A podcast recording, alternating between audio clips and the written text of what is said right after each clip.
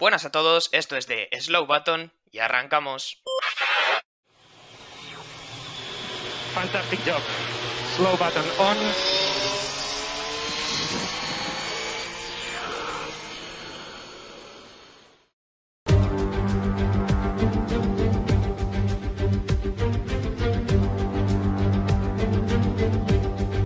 Hola, ¿qué tal? ¿Cómo estáis? Bienvenidos, bienvenidas una semana más al podcast de The Slow Button. Estamos aquí un lunes más, no un domingo, porque ayer se celebró el Gran Premio de Estados Unidos en Austin, Texas, en el Circuito de las Américas. Y bueno, por el horario un poquito extraño que tenía este Gran Premio a las 9 de la noche, hemos decidido dejar el podcast para hoy lunes. Estoy aquí con mi inseparable amigo David. Buenas tardes, David, ¿cómo estás? Pues muy buenas tardes y sí puede que toque incluso México y algún gran premio más porque bueno, van siendo horarios del otro lado del charco y claro, pues eh, a las 9 pues luego quizás eh, hay gente que, que es pues, a las 3 de la mañana sube lo que sea. Nosotros no somos, lo siento, no somos tan, tan valientes, tan atrevidos. Eh, lo dejamos para hoy más tranquilito. Y así también podemos analizar un poco a posteriori todo lo que nos dio este gran premio que estuvo bastante bien a mi parecer. Así es, es que esto tiene una ventaja y es que como bien decía David, normalmente solemos grabar nada más termina la carrera. Hoy tenemos la ventaja de que bueno, tenemos un poco ese análisis o las cosas ya han reposado un poco más. Hoy no escucharéis a Javi, no está con nosotros por eh, diferentes problemas, con un poco suerte en el próximo podcast sí que estará por aquí. Y nada, David, vamos a ir empezando con este gran premio que como tú has comentado, creo que no ha estado mal. A mí me ha parecido un gran premio que ha tenido su emoción. Es verdad que este año el nivel de emoción está siendo alto por este duelo eh, Verstappen-Hamilton que va a llevar hasta va a llegar hasta final de temporada límite al parecer y que yo creo que nos está dejando una gran temporada pero bueno vamos a ir poco a poco vamos a ir comentando las cosas poco a poco y como siempre vamos a ir empezando eh, a comentar un poco el sábado esta clasificación en el Gran Premio de Estados Unidos eh, cómo nos quedaba Pues sí, voy a ir, voy a ir un poco comentando por, pues, por Q1, Q2, Q3, diferentes posiciones y luego al final eh, algunas cosas porque bueno, entre penalizaciones y demás, pues había gente que, que aunque pasara a la Q2, eh, pues no salió en esa posición. Empezamos con, bueno, los de siempre, Nikita Mazepin 20, Mick Schumacher 19, Kimi Räikkönen 18, Nicolás Latifi 17 y Lance Stroll decimosexto que no pasaba, perdón, que no pasaba el corte. En la Q2 se quedaban George el 15, eh, Fernando Alonso el 14, Giovinazzi el 13, 12 Sebastián Vettel y 11 Esteban Ocon, que pese al rebufo de Fernando Alonso no pudo conseguir eh, pasar a esa Q3. El Alpine no ha sido su mejor fin de semana, lo comentaremos. Y eh, esto tiene peculiar que, bueno, tanto Russell como Fernando como Vettel eh, salían atrás de la parrilla por cambios de unidad de potencia, tanto, bueno, motor como sistemas eléctricos, escapes, pues prácticamente motor nuevo. Era Russell vigésimo, decimonoveno Alonso y decimo octavo Sebastián Vettel. Y en la Q3, eh, bueno, ahora lo voy a comentar de arriba hacia abajo, pues la pole se la llevaba Max Verstappen con un, Red Bull que eh, se comía al Mercedes el sábado. Eh, le dieron la vuelta a los ingenieros de, Red Bull a, la, a la tortilla que parece que era de Mercedes. Lewis Hamilton, segunda posición. Sergio Checo Pérez, tercera posición. Cuarto, Valtteri Bottas, que saldría noveno por un cambio en el motor de combustión. Eh, quinto, Charles Leclerc. Sexto, Carlos Sainz. Séptimo, Daniel Ricciardo. Octavo, Lando Norris. Noveno, Pierre Gasly. Décimo, Yuki Tsunoda. Bueno, pues así se quedaría un poco la clasificación con esos luego cambios. Noveno, Bottas. Y al final de la parrilla, pues Vettel, Alonso y, y George. Pues muchas gracias David por ese repaso de un sábado complicado, complicado sobre todo por todos esos cambios de motor que, que, comentabas y que me llevan a sacar un tema así rápidamente, un apunte, lo dejábamos el otro día en nuestro Instagram en una publicación, los motores Mercedes, David, eh, que parece que están teniendo problemas para llegar a final de temporada. Pues sí, porque bueno, ya la Fórmula 1 es, campo de conspiraciones siempre, ¿no? Bueno, como todo en la vida, pero la Fórmula 1 aún más si cabe. Y es que, bueno, pues eh, al principio de la temporada parecía que ese motor Honda tiraba mucho más, ¿no? Incluso quejándose Mercedes de posible adulteramiento del motor. Y, y, pues desde los Gran Premios de Austria y Estiria, pues parece que se da la vuelta a la tortilla y es Mercedes el que va mejor en recta, ¿no? Va más rápido. Eh, pues eh, claro, Red Bull ha dicho que, bueno, está por ahí dejando caer cositas, ¿no? De que eh, se pueden haber tocado los motores y tal. Y claro, de repente Mercedes está teniendo muchos problemas con la fiabilidad, ¿no? Se supone que siempre que tocan algo en el motor, es eh, para la fiabilidad, ¿no? Porque se supone que a mitad de temporada no puedes como tal mejorar muchísimo el motor eh, para, para, ganar rendimiento, al no ser pues que penalices como está haciendo Ferrari, por ejemplo, y ni siquiera está tocando el motor, está siendo la, el tema de la batería, ¿no? Entonces, pues bueno, eh, sorprende ¿no? un poco que se supone que para cambios de fiabilidad eh, resulte que vaya peor el motor, pero bueno, a ver qué pasa a final de temporada. A ver, a ver qué pasa, porque por ahora Botas, que ya monta su sexta eh, unidad de, combustión interna, eh, quiero recordar que se penaliza a partir de la tercera, quiero decir, se plantea que el calendario se tiene que hacer con tres, Botas ya va por la sexta, después de algunos cambios que en su momento se consideraron estratégicos, eh, pero que al final no lo fueron tanto, sino que simplemente eran motores que dejaron de ser utilizables. Vamos a pasar ya rápidamente al domingo, porque es un domingo con muchas cosas que, comentar, esta carrera en el circuito de las Américas. Antes de empezar, vamos a hablar eh, un poquito del circuito, David, porque el circuito realmente bacheado, ya lo vimos hace un par de años y ahora, después de dos años sin Fórmula 1, es un circuito que, bueno, hablando plata, los Fórmula 1 iban dando botes. No, era, era de motocross el circuito, ¿no? Y, lo que me sorprende es que también corran aquí MotoGP, ¿no? Porque eh, un coche, bueno, vas a cuatro ruedas, pero pillas un bache de esos a 280 con una moto y, a, ver, a ver qué gracia le hace al piloto, ¿no? Pero sí, un circuito con, muchísimos baches. Hemos visto, bueno, ya vimos en el pasado problemas de suspensión. Aquí también los tuvo Gasly, ahora lo comentaremos. Y, también con un asfalto muy abrasivo. Se supone que se va a resfaltar para el año que viene para tapar esos baches y bueno, un asfalto muy abrasivo, con un alto desgaste de las ruedas y con pues, muchísimos eh, baches que, bueno, los Fórmula 1 ya sabemos que, pues, les cuesta mucho, ¿no? Este tipo de circuito tan bachado.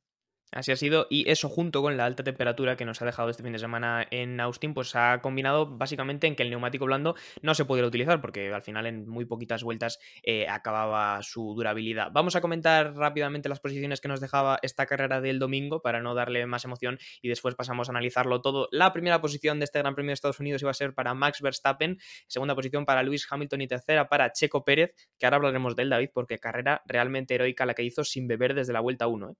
Eh, cuarta posición para Charles Leclerc, quinta para Daniel Ricciardo, sexta para Valtteri Bottas, séptima para Carlos Sainz, octava para Lando Norris, novena para Yuki Tsunoda, décima para Sebastian Vettel, el último que puntuó era el alemán, y a partir de aquí ya Giovinazzi en la undécima, Lance Stroll en la duodécima, Kimi Raikkonen en la número 13, George Russell en la 14, Latifi en la 15, Mick Schumacher en la 16 y Nikita Mazepin era el último que terminaba en la 17 porque Fernando Alonso eh, no terminaba, Esteban con su compañero de equipo tampoco y Pierre Gasly era el último clasificado, el primero en retirarse de este Gran Premio de Estados Unidos. Así que David, vamos a empezar a comentar cositas de este, de este domingo que como digo ha tenido bastante que comentar y como hemos dicho al principio Creo que ha sido una carrera realmente emocionante, pero si hay un tema del que hay que hablar es la rivalidad Verstappen-Hamilton que se viene cocinando toda la temporada y que justamente en este fin de semana la hemos podido ver desde el viernes.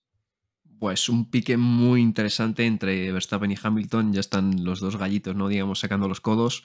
Eh, para algunos es culpa de Verstappen, para otros de Hamilton. Eh, yo, la verdad, que la primera vez que lo vi, digo, ¿qué hace Hamilton? Porque se mete ahí se cuela. Luego sí que es verdad que, bueno, eh, se supone que hay una especie de pacto de caballeros, ¿no? En las que las vueltas de, calentamiento, pues vas uno detrás de otro para dejar espacio atrás. Y Verstappen pasa a Hamilton para luego después frenar y dejarse espacio, ¿no? Entonces Hamilton, pues digamos que se pica. Y al final todo acaba con un paralelo en la recta de los libres 2 y Verstappen haciéndole una peineta y diciéndole estúpido idiota a Hamilton. bueno, al final ha sido viral creo que en parte es bonito, quitándolo de estúpido idiota y todo eso, ¿no? Pero tener una rivalidad después de estos años tan fáciles, ¿no? Para Hamilton. Eh, desde Rosberg no había una, tensión así, ¿no? En que, que, gustan también ¿no? a los aficionados. Y pues empezaba a caldearse, como dices tú, desde el viernes el ambiente pues pues sí, esta rivalidad, como digo, que ya viene, la vemos, llevamos viendo toda la temporada, pero que además lo, que, lo más positivo probablemente, David, es que vemos que se va a extender hasta el final de, la temporada, porque con esta victoria de Max Verstappen, y lo repasaremos al final del episodio, ahora mismo se coloca 12 puntos por encima de Hamilton, pero es que estamos a solamente 5 carreras del final de esta temporada, así que las espadas siguen en todo lo alto, 12 puntos no son una diferencia enorme, que ahora mismo pueda defender, diferenciar mucho estos dos eh, pilotos, pero vamos a ver cómo acaba la cosa, ¿no? Hablando más temas del domingo, bueno, otro gran protagonista precisamente entre estos dos pilotos fue la estrategia, David, eh, y es que Max Verstappen salía desde la pole con Lewis Hamilton en la segunda posición, pero rápidamente en esa primera curva iba a estar rápido Hamilton para robársela a, Hamilton, a Verstappen. Perdón. Eh, sí, hizo un salidón Hamilton, salía por la zona sucia, lo que pasa que, bueno, en esa primera curva de, Austin, en subida, eh, no está claro todavía qué sitio es el mejor, ¿no? Porque sí que es verdad que la zona, digamos, limpia, evidentemente te da mejor tracción, al, salir, pero eh, el que sale por la zona sucia tiene el interior y puede estrangular hacia el exterior a, pues, al rival, ¿no? Entonces eso hizo Hamilton muy bien, salió, se puso un paralelo rápidamente, Verstappen intentó eh, también echarle un poco contra el muro para, pues, para ganar terreno, ¿no? Pero aún así Hamilton se puso delante y entonces a partir de ahí empezó una carrera de, de pues eso, ¿no? De, de boxes, ¿no? Una carrera de estrategia porque, bueno, al final están tan igualados, llevamos viendo toda la temporada que están tan igualados que hay pequeños detalles, ¿no? Que marcan la diferencia y en este caso pues fue la estrategia de, Red Bull y yo, sinceramente, yo no me escondo, por un momento al final de la carrera yo pensaba que Hamilton ganaba.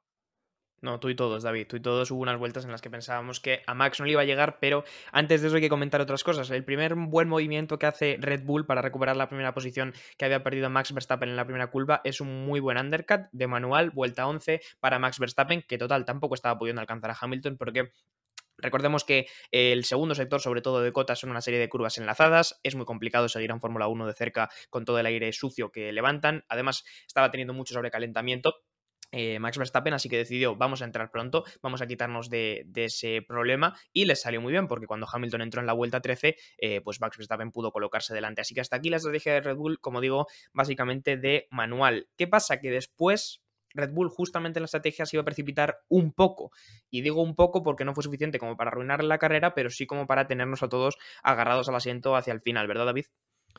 Pues sí, es que tras, bueno, tras dos, ya la parada de Hamilton, eh, con 16 vueltas así de neumático duro, eh, bueno, a ver, es bastante poco normalmente si lo comparamos con otros circuitos, pero sí que es verdad que, ya con 16 vueltas de neumático duro en, en Austin ya se iba notando, ¿no? Porque hemos dicho que es muy abrasivo, se sobrecalentaban, entonces entraban y Hamilton se mantenía, ¿no? En, la pista, ¿no? Y bueno, Verstappen poco a poco le recortaba y, claro, evidentemente cuando Hamilton paraba, paraban muchas vueltas después, e hicieron la, estrategia de Target Max 6, más 6 que tenían ellos, o sea, pararon 6 vueltas más tarde de lo que tenían pensado para que, bueno, saliera a más distancia, pero claro, Hamilton tenía unas ruedas mucho más frescas y Verstappen, habiendo parado eh, pues, eh, con 16 vueltas de duro, parecía que aguantar 26, 27 o 28, que fue las que al final creo que aguantó por ahí, unas 26, 28 fue las que aguantó, pues parecía que no, no iba a llegar y pues mira, eh, al final le salió bien.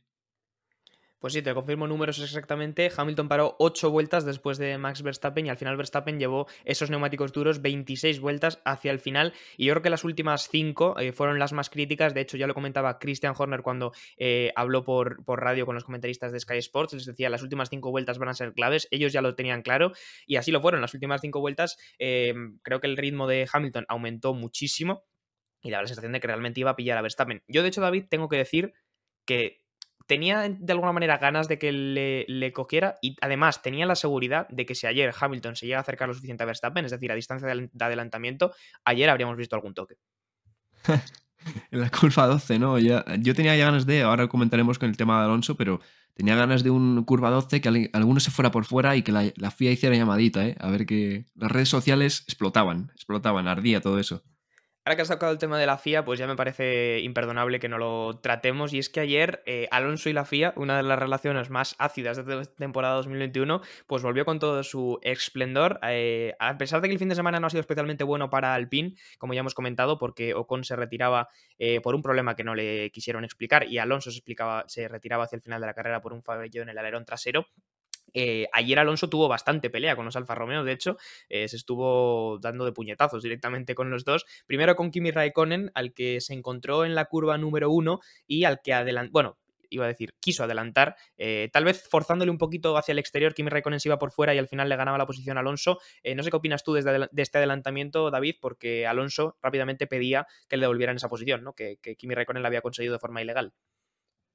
A ver, yo creo que es el eterno debate de los límites de pista, ¿no? Que, bueno, los límites de pista para la clasificación, pues quizás estén bien, están claros, ¿no? Porque al final es o te sales o no te sales.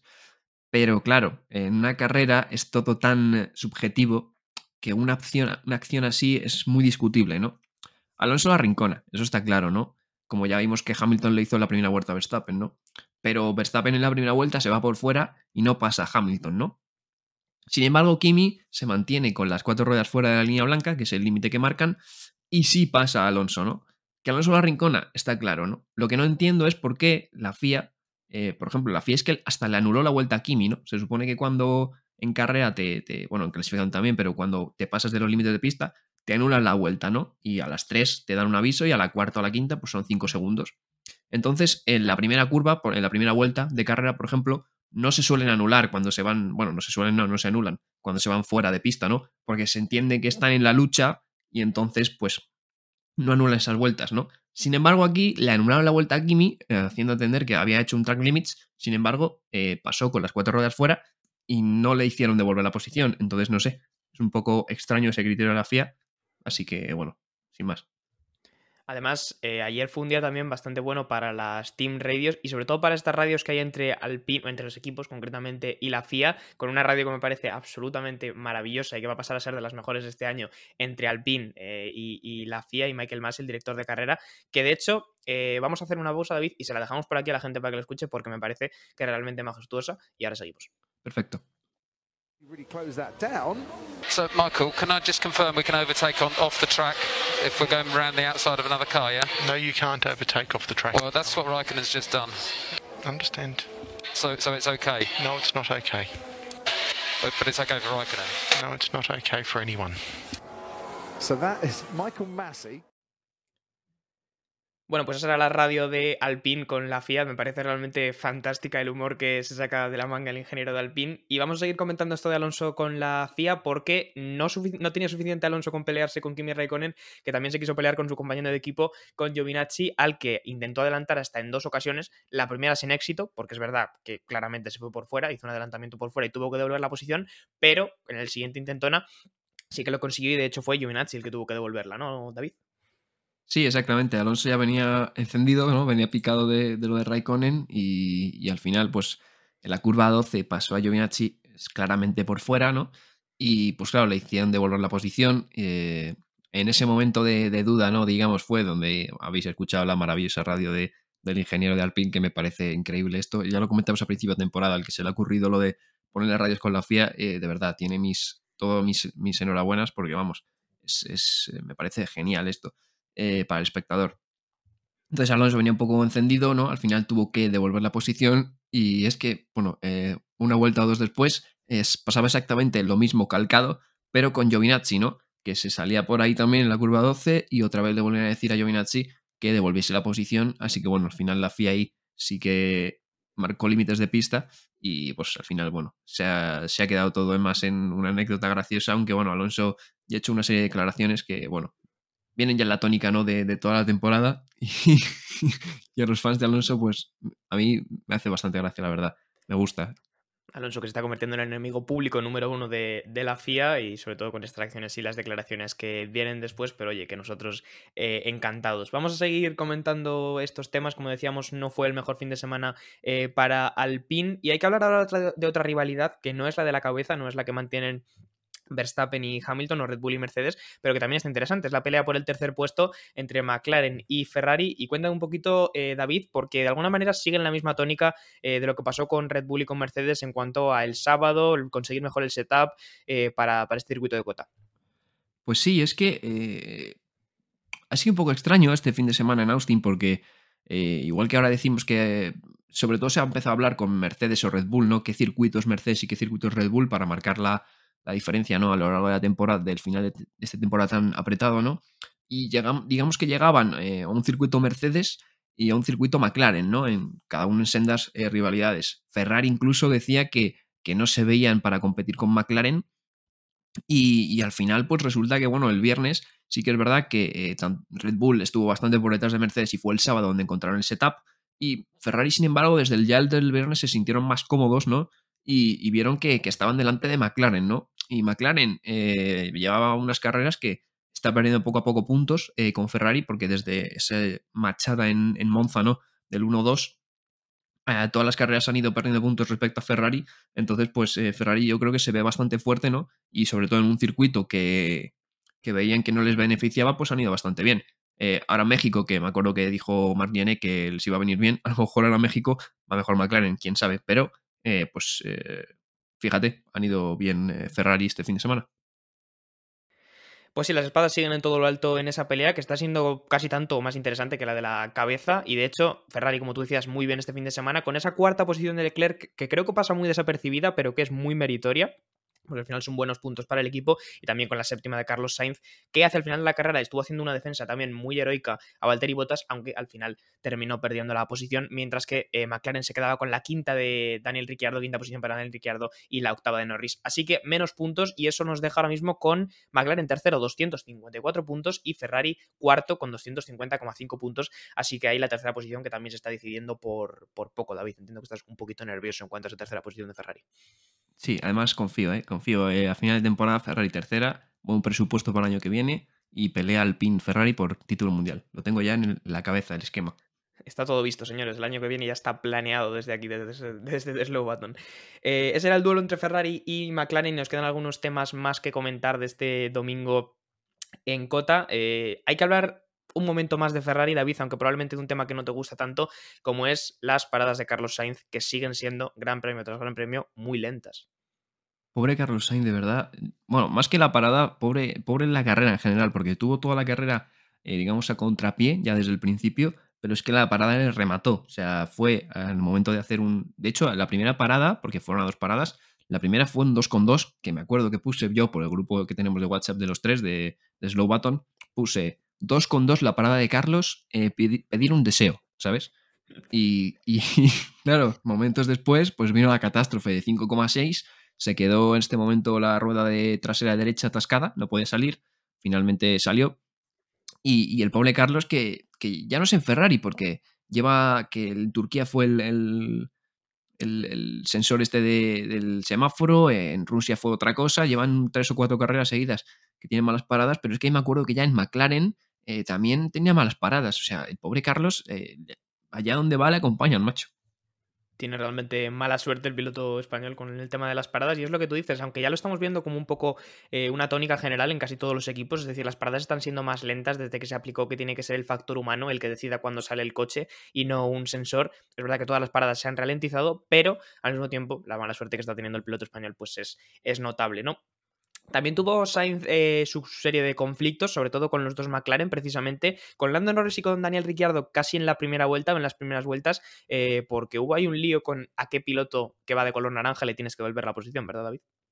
Sí, misma situación que Giovinazzi y Alonso en la curva 12, eh, pero además en primera vuelta, ¿no? que normalmente este tipo de acciones no se suelen penalizar tanto en la primera vuelta, pues pasó bueno, básicamente le cogió el rebufo Ricciardo, que se metió por el, por el exterior, pero luego vino por el interior Lando Norris, que bloqueó un poco y Carlos pues tuvo que irse por fuera porque si no se lo llevaba puesto y entró a pista y se quedó delante de, ellos dos. Lo que pasa que luego Ricciardo pasó a Norris y Carlos dejó pasar a Ricciardo, ¿no? Porque, porque era el McLaren que tenía detrás en ese momento, porque él era consciente que había pasado por fuera.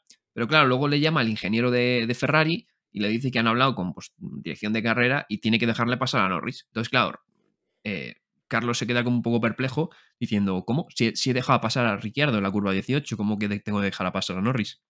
Y fue un momento de, un poco extraño que realmente no sé cómo quedó la cosa, porque sí que es verdad que hubo un momento en el gráfico, pero como media vuelta o así, eh, que, que vi a Norris delante de Carlos y luego Carlos volvió a ponerse por delante. Entonces, es que no lo sacaron la realización ni nada. Entonces, no sé si es que fue simplemente que Norris le pasó en pista o que Carlos dejó pasar y luego eh, pues le volvió a pasar en, pista, vamos. Así que no sé realmente la resolución del caso cómo quedó. No, no sabemos cómo se resolvió en el momento. Lo que sí que sabemos es que, como ya comentaba antes, al final se resolvió con Carlos acabando en la séptima posición, Lando Norris en la octava. Y eh, tuvo más pelea también Carlos Sainz con Daniel Ricciardo. Esto sí que lo vimos por cámara. Un ligero detalle, una caricia, un besito que le dejó el piloto australiano a Carlos Sainz cuando intentaba adelantarle por el exterior, ¿verdad, hoy? Sí, le dejó ahí un pequeño toquecito Carlos se queja por radio de que bueno, había sido apuesta y tal. El propio Ricciardo ha confirmado que de vez en cuando está bien eh, ser un poco malo, ¿no? También lo ha dicho. Y, pero nada, al final se saludaron eh, final de carrera. Eh, tuvo un toquecito ahí pequeño.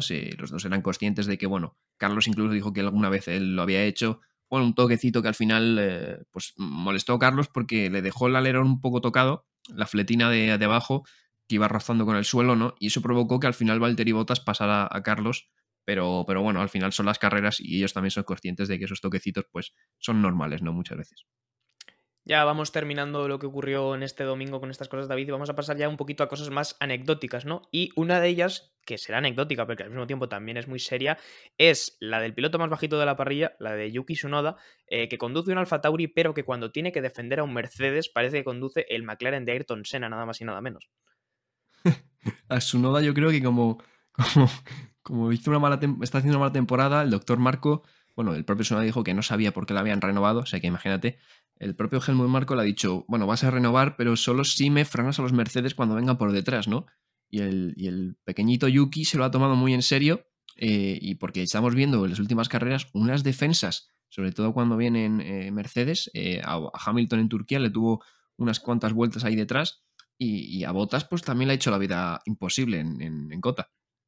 No, no, es eh, absolutamente sorprendente el ritmo del Alfa Tauri por algún motivo como que aumenta mucho cuando tiene un Mercedes detrás, aunque al final, evidentemente, ayer Botas lo conseguía adelantar hacia el final de la carrera, pero bueno, eh, es una cuestión de ritmo, ¿no? Pero hay que reconocerle por lo menos a su noda, que aunque no está teniendo la mejor temporada eh, del mundo, pues ahí está dando el do de pecho. Más cosas anecdóticas que nos dejó el final, bueno, Kimi Raikkonen dándose una vueltecilla por la grava, así un poco sin mucho sentido, casi al final de la carrera, cuando ya deberían de tener el circuito más que, más que visto. Y, te iba a comentar otra cosa. Ah, sí, no sé si lo viste, un adelantamiento que me sorprendió bastante. Eh, Sebastian Vettel, que tuvo una carrera ayer eh, complicada, saliendo desde muy atrás, acabó en décima posición, así que bueno, creo que es meritorio por su parte llevarse ese puntito. Eh, pero sobre todo, no sé si lo viste, un adelantamiento eh, a, George Russell muy, muy, muy bueno. Y de hecho, ayer vi sobre todo que los pilotos más veteranos, tal vez Vettel o o Alonso, eh, tenían unas trazadas bastante peculiares, eh, un poco buscando esa contratrazada eh, hacia el segundo sector, no sé si sabes a qué curva me refiero, pero me pareció muy interesante que sobre todo ellos eran los que más, como los que más lo aplicaban, ¿no? Como estrategias de perro viejo, un poco. Sí, bueno, al final la, la experiencia es un grado, ¿no? Y, y, sí, hemos visto en algunos, por ejemplo, en la curva, en la curva 3 de Austria suele pasar eso, ¿no? Que que hay muchos que tienen la trazada por dentro y otros por fuera, y normalmente son los más veteranos los que hacen la trazada por fuera, ¿no? Pues aquí sí creo que es lo que dices de entrando en el tercer sector, saliendo del segundo en la curva 12, ¿no? Que, trazan más por, por, dentro, ¿no? Para luego eh, salir eh, por fuera en la siguiente curva. Y, y sí, sí que es verdad que, que ahora mismo pues no caía, pero, pero sí que es verdad que Alonso se lo vi bastantes veces y es verdad que el alentamiento ese que, que dices tú también fue rollo, rollo así, así que sí, es verdad. Sí, sí. Y Vettel, que además, aunque no esté teniendo tampoco una temporada de ensueño, creo que está en, el, en la primera posición de este pequeño premio que se inventó eh, la Fórmula 1 hace poco, que es el de más adelantamientos. Creo que está primero con unos 104 adelantamientos o cosas así. Creo que en segunda posición está Carlos Sainz con 102 y en tercera Alonso con 100 o algo del palo. Creo que, es, bueno, eh, creo que es al revés. Puede que sea al revés, sí. Sí, eso es. Y bueno, pues me parece un premio gracioso el de los adelantamientos, pero oye, Sebastián Vettel, que como digo, se está llevando la, la, palma con los adelantamientos, evidentemente creo que es un premio que te premia más el vivir en la zona media de la tabla, ¿no? Porque si estás arriba al final no tienes mucha gente a la que adelantar. Y ya pasando con las cosas anecdóticas, pues creo que es bonito cerrar el episodio con eh, cómo, eh, digamos, que Mazepin, eh, pilotando el mismo coche que Mick Schumacher, quedó más de un minuto detrás de él. ¿Hay alguna explicación científica para esto, David? Hombre, a ver, explicación científica no, pues porque uno es mejor que otro, ya está, ¿sabes? Eh, es, le llevamos viendo más o menos toda la temporada, pero sí que es verdad que lo vi que un minuto, puff, es duro. O sea, mentalmente también tiene que ser. Mazepin no parece un tío que, que, que, le importe mucho que su compañero le meta un minuto, ¿no? Es el típico que yo creo que se encierra en sí mismo y le da un poco igual. Es un poco mentalidad rusa, ¿no? Pero yo creo que en el fondo, ver que tu compañero de equipo te metió un minuto tiene que escocer. No, no, desde luego. Y ya digo, yo no paraba de ver eh, memes, algunos bastante buenos, sobre todo por Twitter, sobre que Mazepin había decidido pararse en un puesto de hamburguesas eh, de Texas, eh, porque como ya veía la carrera perdida, pues dijo paró, cogió una hamburguesa y luego continuó. Y ya que nos sobra tiempo, David, porque la verdad es que hemos sido bastante eficaces con, con, los contenidos que teníamos pensado, quiero que hablemos un poco de la ceremonia del podio, que nunca bueno. la solemos comentar, pero lo de ayer el la cantidad de materia prima que dio para memes la ceremonia del podio de ayer, con el coche con cuernos, que me recordó mucho al coche con cuernos, este que salía en Cars. No el de si Cars, se lo, dije, se lo dije a mi padre, le dije, el coche de Cars, tú. Me recordó mucho ese coche, pero es que en él iba Shaquille O'Neal, por algún motivo, Shaquille O'Neal, pero Shaquille O'Neal además como que iba muy vestido de andar por casa. Claro, entiendo que no es fácil encontrar trajes de esa talla, pero Shaquille O'Neal muy vestido de andar por casa, se baja del coche, coge el trofeo, que digo, ¿qué trofeo más pequeño? No, es que lo lleva Shaquille O'Neal en la mano. Cuando lo cogió el tío del podio, claro, parecía un trofeo enorme, y luego se planta en el podio, ahí con sus dos metros y pico, y se queda en el podio, pero durante todos los himnos. A mí me pareció fascinante, eh, David, lo de ayer del podio. ¿eh? Es que la Fórmula 1, la Fórmula 1 es puro espectáculo, ¿no? Pero, pero es puro espectáculo y quizá más a la europea, ¿no? El tema del podio, los himnos, es como mucho más formal, ¿no? Y es que en Estados Unidos nos llevan de verdad años de ventaja. O sea, son los reyes del show, del marketing, y por eso son lo que son. Eh, porque saben venderse mejor que nadie, ¿no? Y por eso eh, literalmente hay un McDonald's en cada esquina del mundo. Eh, porque saben venderse mejor que nadie, ¿no? Entonces, eh, normalmente las tenemos del podio, que son aparcan los coches, celebran con los equipos y suben. Pues aquí te viene Shaquille O'Neal en un megacoche, que claro, tú veías a Shaquille O'Neal en el coche y decías, vale, el coche es grande. Pero es que luego se subió eh, el equipo entero de Red Bull de mecánicos que había en el coche ese. O sea, que estuvieron celebrándolo ahí debajo del podium. Y luego Shaquille O'Neal en el podium al lado de, Hamilton, que era, le sacaba media frente Hamilton subiendo en el, subido en el segundo escalón y Verstappen pues le sacaba media cabeza solo a Shaquille O'Neal estando en el escalón eh, grande ¿no? de, de- del, primer post, del primer puesto. Así que bueno, Estados Unidos y, y, pues, los famosos y, y todo el show que había, eh, pues no solo en el podium, ¿eh? he visto también cosas por ahí del paddock que han- me han parecido fantásticas, pero, pero bueno, Estados Unidos siempre, siempre da mucho espectáculo. Como tú dices, Estados Unidos que nunca decepciona con el espectáculo. El año que viene además tendremos dos oportunidades de verlo y probablemente no sé por qué me da la sensación de que en el Gran Premio de Miami va a ser todavía más extremo, ¿no? Como forzar mucho más eh, la máquina todavía. Así que eso era lo que nos dejaba la ceremonia del premio. Iba a pasar a cerrar, David, pero me quieres contar algo antes. Sí, pues iba a decir que se me acaba de venir a la cabeza que lo que llaman el, el efecto Netflix, ¿no? Del famoso efecto Netflix de la serie de Drive to Survive, que algunos pues decían que era una chorrada. Y la cosa es que, bueno, en Estados Unidos sabemos que nunca ha sido la preferencia la Fórmula 1, ¿no?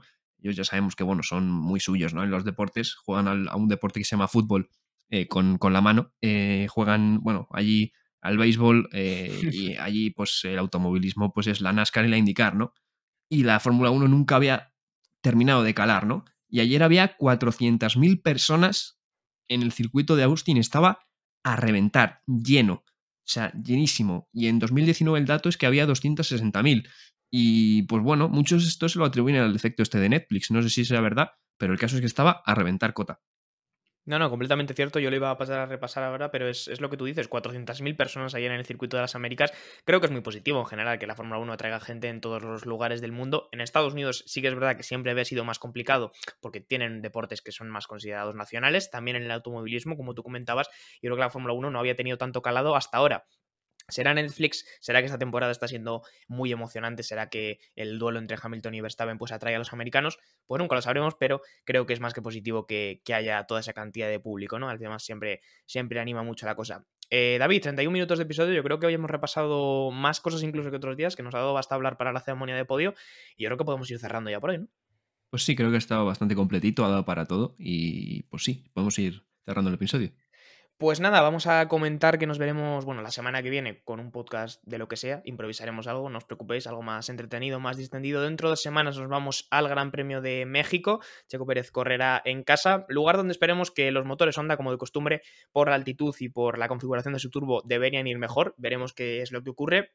Recuerdo, como iba diciendo, que nos quedamos con 12 puntos de diferencia entre los dos primeros pilotos. Max Verstappen, 12 puntos por encima de Hamilton, 5 carreras para el final. El Mundial está en todo lo alto, David. Y no me queda nada más que despedirte y decirte que nos vemos la semana que viene.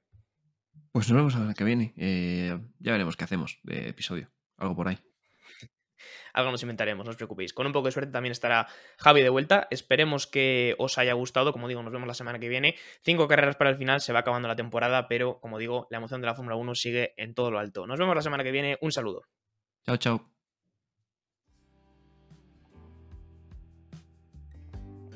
Muchas gracias por escuchar este podcast de The Slow Button. Puedes seguirnos en Spotify para no perderte ningún episodio y también en nuestras redes sociales para enterarte de todas las novedades. Hasta la próxima.